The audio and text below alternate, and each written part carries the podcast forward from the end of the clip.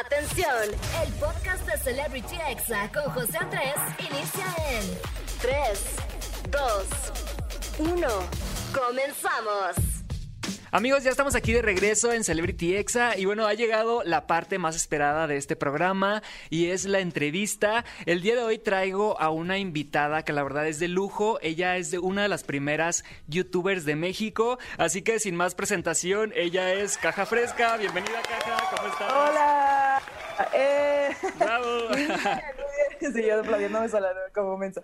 Eh, muy bien, muy bien, muy feliz de estar aquí. Muchísimas gracias por la invitación. Eh, con mucha buena vibra, muy feliz, muy emocionada. Wow, qué padre. Y la verdad es que sí, es un gusto tenerte aquí porque a veces uno crece viendo a youtubers y bueno, ahorita ya tengo la oportunidad de platicar contigo. Empezaste en 2009 en YouTube. ¿Qué onda? O sea, ¿cómo te enteraste? ¿Cómo le hiciste para ser de las primeras youtubers mexicanas?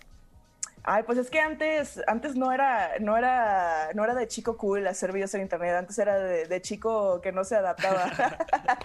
no, pues sí, desde el 2009, imagínate. Em, yo estaba, bueno, como que perdí un semestre de la prepa, estaba viviendo con mi papá en ese entonces, y pues no, estaba de ociosa. Yo ya tenía mi canal hecho, pero solamente para ver videos, ¿sabes? No, no subía nada y de repente un amigo como que me firmó ahí el canal porque antes podías dejar comentarios en el canal de YouTube, este, así como en una interfaz Como Metroplog. Ajá, sí, exacto. Y me puso de, ah, no sabía que tenías canal de YouTube, ¿por qué no? ¿Por qué no subes videos?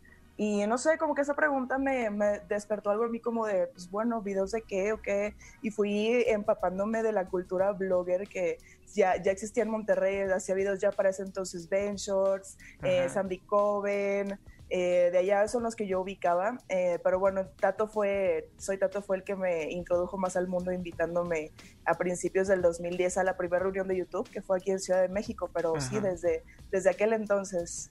Wow, y yo me acuerdo que en ese tiempo Tato era Sí, el líder, era- el amigo de todos, y era también quien hacía unas convivencias que hacían cada año, que se iban todos de viaje. ¿Te acuerdas tú de, Sí. de esos momentos? Por supuesto, sí, esta primera reunión que te digo que fue aquí, fue justamente atrás del Zócalo, en un hostal Ujú. que está por ahí. Y sí, Tato, eh, pues creo que fue el primer partner oficial de YouTube, Google como tal aquí en México. Entonces sí, Ujú. era, sí era muy, muy importante. Él empezó todo, él nos juntó a todos, él fue el que creó la comunidad, porque él se encargaba de pues invitarlos a todos, juntarnos, organizar todas las reuniones que cada año se dieron en, en diferentes lugares. Hubo aquí una en Ciudad de México, o hubo otra en Guadalajara, hubo otras por, por aquí cerca, tipo en Ocoyoac- Coyococo, algo así, no, no Ajá, me acuerdo sí, muy sí, me bien. acuerdo algo así. Pero sí, esas son fiestas increíbles, o sea, e- es, muy padre, o sea, porque se, se vive como si estuvieras en un salón de clases, ves a todos los amigos y pues aunque obviamente unos se llevan más con unos que con otros, etcétera, en las reuniones siempre se juntaba todo y todo era de, de, no sé, todo revuelto, todo el mundo hacía contenido con todos, estaba muy chido. Sí, era como, como una hermandad, ¿no? Si eras youtuber y estabas Sí. ahí, era como de que, wow, ya estás del otro lado.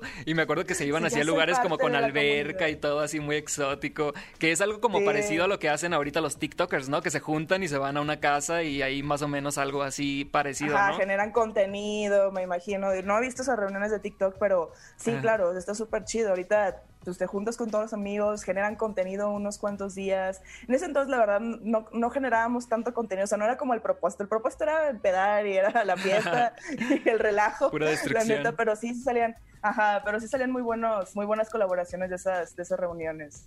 As- cool. Así es, y bueno, has, has comunicado muchas cosas en tu canal de YouTube, has contado como si fuera un diario, pero también has hablado de temas muy importantes como la depresión, la inteligencia emocional, y es algo de lo que hablas más o menos en, en tu libro, ¿no? Como que tratas de compartir ese mensaje de todo lo que has aprendido en todos estos años, ¿no? Sí, y es que, ¿sabes? Cuando yo también estaba, o sea, empecé a hacer videos, eh, pues eran temas que no se tocaban mucho. Ahorita, obviamente, existen muchas cuentas de motivación y body positive, etcétera, Sí. pero hace 10 años todos los canales o todo el contenido eran, pues, de entretenimiento así padre, ¿no? De Ujú. chistoso y sketches y la risa. Caídas. Entonces, sí, sí, caídas, entre más cosas. Y pues no sé, creo que por ese lado creció mi comunidad, o sea, la comunidad de Caja Fresca, porque pues era de, de los pocos espacios que, que yo supiera en ese entonces que hablaban de esas cosas, que la gente pudiera pedirte un consejo sobre el amor, sobre depresión, sobre X cosa. Y yo como estaba también pasando por,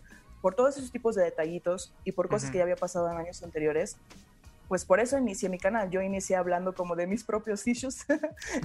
pues para mí era, era muy fácil, era también terapéutico para mí eh, sanar junto con, con, la gente que me veía. Eh, y, sí, todo eso lo, lo, estoy proyectando en el libro. Fue como un compilado de todas esas cosas que aprendí, de las cosas que más me preguntan los seguidores. Es como, no sé, como que tuvieran ahí algo de caja fresca para siempre, que, que, que fuera perdurable en el tiempo, que encerrara todo lo que, pues sí, lo, lo que yo hacía al inicio, que era eh, pues crecer, enseñar a crecer, enseñar a que los tropezones pues son solamente eso, que, no, que no pasabas del piso, como dice mi abuelita.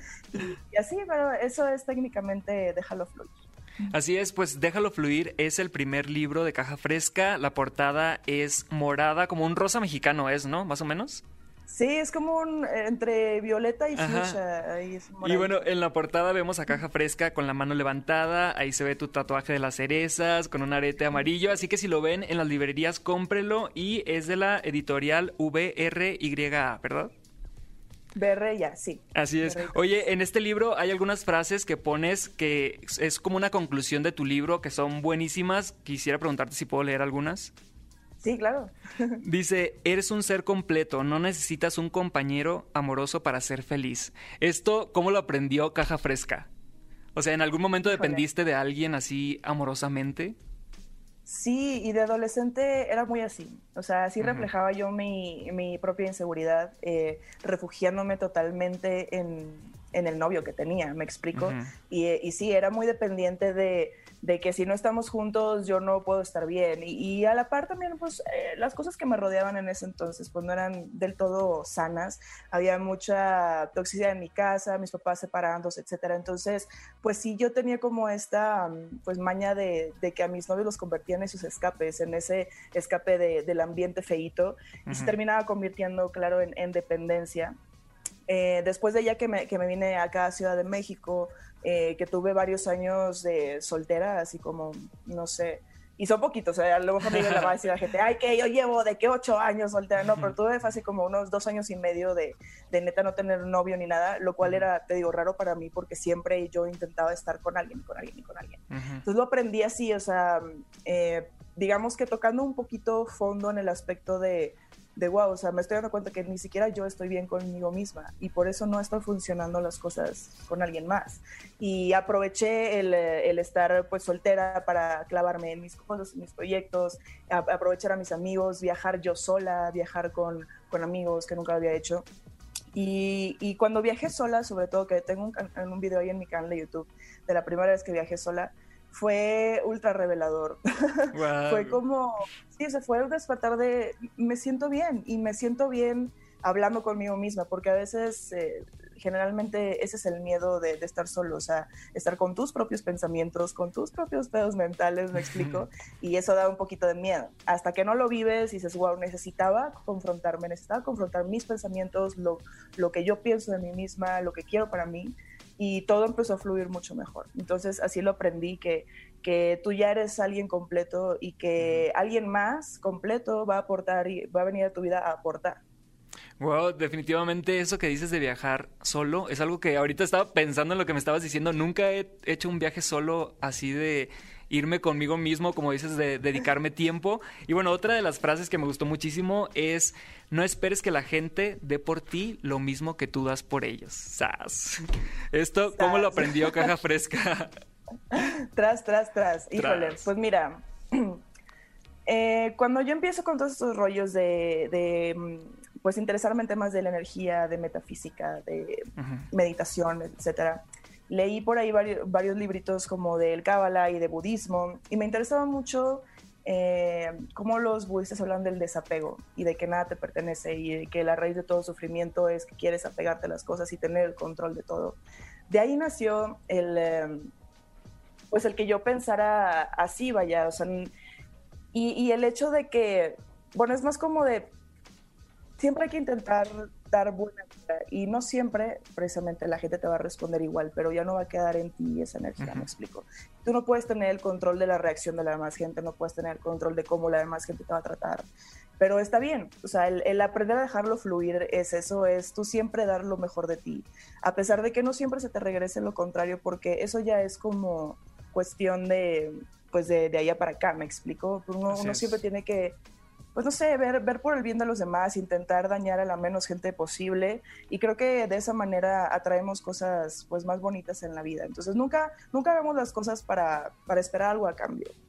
Así es, y bueno, otra de las cosas que has hecho en tu canal de YouTube, Caja, es el ASMR. Platícame de esta faceta. Tienes un canal exclusivo para subir ASMR y has subido este leyendo fragmentos de tu libro, ¿no? Sí, tengo un video leyendo una parte de mi libro. Es, es un fenómeno bastante extraño.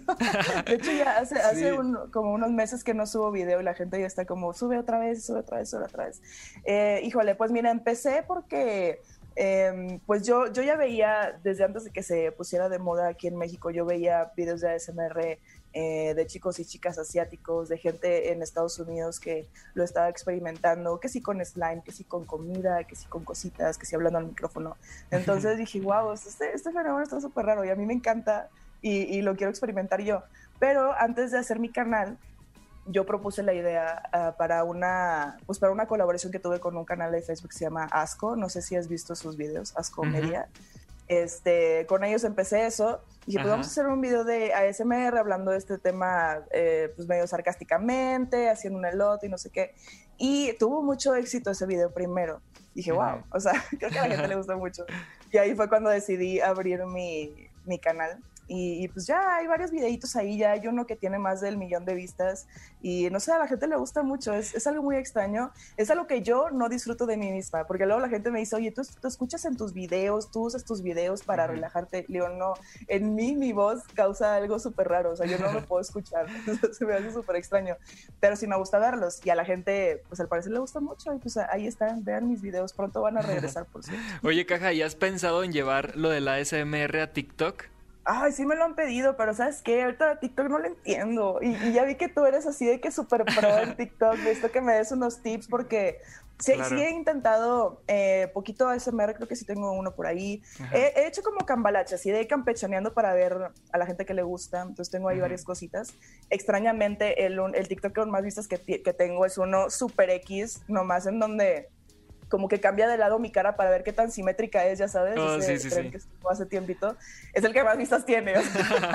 es que se cuenta y los que, súper planeo y los que así de que digo, no voy a hacer esto. O sea, no, tienen de que tres vistas. así pasa. Yo esta semana subí un TikTok así preparándome un aguacate y así ciento y tantos mil likes y algo que editas un chorro y le echas muchas ganas, así como que nada, ¿no? Pero sí, o sea, en, TikTok siento que te iría súper bien. ¿Tienes algún TikToker que sea así tu favorito? Es que sigo puras cuentas, ¿sabes? Que hacen como manualidades. Sigo muchas cuentas que hacen cositas de, resina, porque yo también eh, hago resina. Sí, vi tu cenicero, que estaba bien padre. Ah, sí, yo digo que si lo vendieras, se te vendería ese cenicero. Está muy padre. Pero claro que los vendo. Y, ay, pero claro que los vendo. Sí, tengo mi tienda en Instagram. Ah, bueno, eso no lo sabía. Sí, sí, sí. Sí, y fíjate que empecé ese emprendimiento ahora en pandemia el año pasado, que me puse a hacer cositas de resina. Y sí, ahí las estoy vendiendo en, en, Insta. Oye, y te quiero preguntar, ¿cuál es tu youtuber favorito, así de toda la vida? Los videos de, del precio de la historia. Siempre los ando buscando en YouTube. Ay, guau. Yo también los he visto. También me pongo a ver Shark Tank. Y ahí duro horas viendo Shark Tank, está bien padre. O también el rival más débil, así, programas viejísimos. Ajá, sí, de que, eh, ¿cómo se llama? Jolette versus Lolita. Cosas así. sí, ya que, ya que estás ahí es porque ya son las 2 de la mañana y quién sabe cómo llegaste a esos videos, ¿no? Ajá, luego lleva cosas bien extrañas. Oye, Caja, muchísimas gracias por estar aquí en Celebrity Exa. Y bueno, compren su libro, se llama Déjalo Fluir. También está en audiolibro o solamente es en versión física. No importa si nunca has escuchado un podcast o si eres un podcaster profesional. Únete a la comunidad Himalaya. Radio en vivo. Radio en vivo. Contenidos originales y experiencias diseñadas solo para ti. Solo para ti. Solo para ti. Himalaya. Descarga gratis la app. No, también está en, eh, no en audiolibro, pero sí está en ebook. Ah, ok, perfecto. Pues compren el ebook y compren también la versión física. Y pues muchas gracias por estar aquí en Celebrity X. Caja, ¿algún mensaje para tus seguidores? Pues nada, que les mando mucha buena vibra, que me sigan en mis redes sociales, me manden ahí un mensajillo y estamos cotorreando. Pásenla chido. Perfecto. Bueno, pues seguimos aquí en Celebrity Exa y no le cambien porque regreso con la recomendación de la semana. Este fue el podcast de Celebrity Exa con José Andrés. Escucha el programa en vivo los sábados y domingos a las 5 de la tarde, hora Ciudad de México, por exafm.com. Hasta la próxima.